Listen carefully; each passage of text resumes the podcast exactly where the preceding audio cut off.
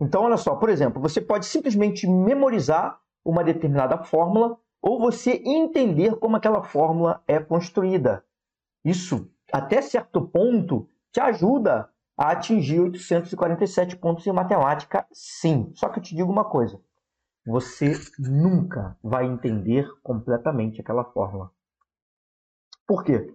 Porque toda teoria ela pode ser aprofundada mais ainda. Toda fórmula ela pode ser o entendimento dela pode ser aprofundado demais. E deixa eu te falar uma coisa: o Enem não te pede isso.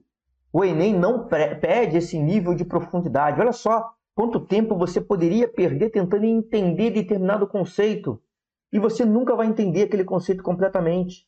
Aquele conceito, geralmente, ele é mais complexo, bem mais complexo do que você consegue perceber no momento. Você pode chegar num nível aceitável de entendimento, mas eu te digo que aquilo é muito mais complexo do que, você, do que parece.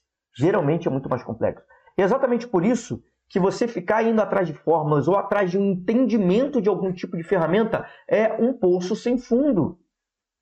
Então, olha só, não é assim que você vai, vai saber. Você, o, o problema aqui não é você entender, né? É, é você entender até um determinado nível razoável e também memorizar.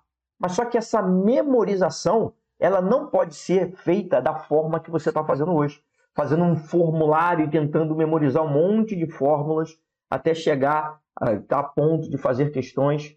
Não é assim que você vai atingir 847 pontos em matemática Enem. Para você atingir 847 pontos em matemática Enem, lógico que você vai ter que trilhar um caminho diferente desse. Você tem que deixar que as fórmulas, que você memorize essas fórmulas de uma maneira natural.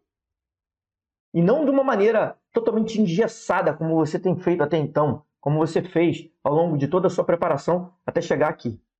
Certo? Agora, olha só.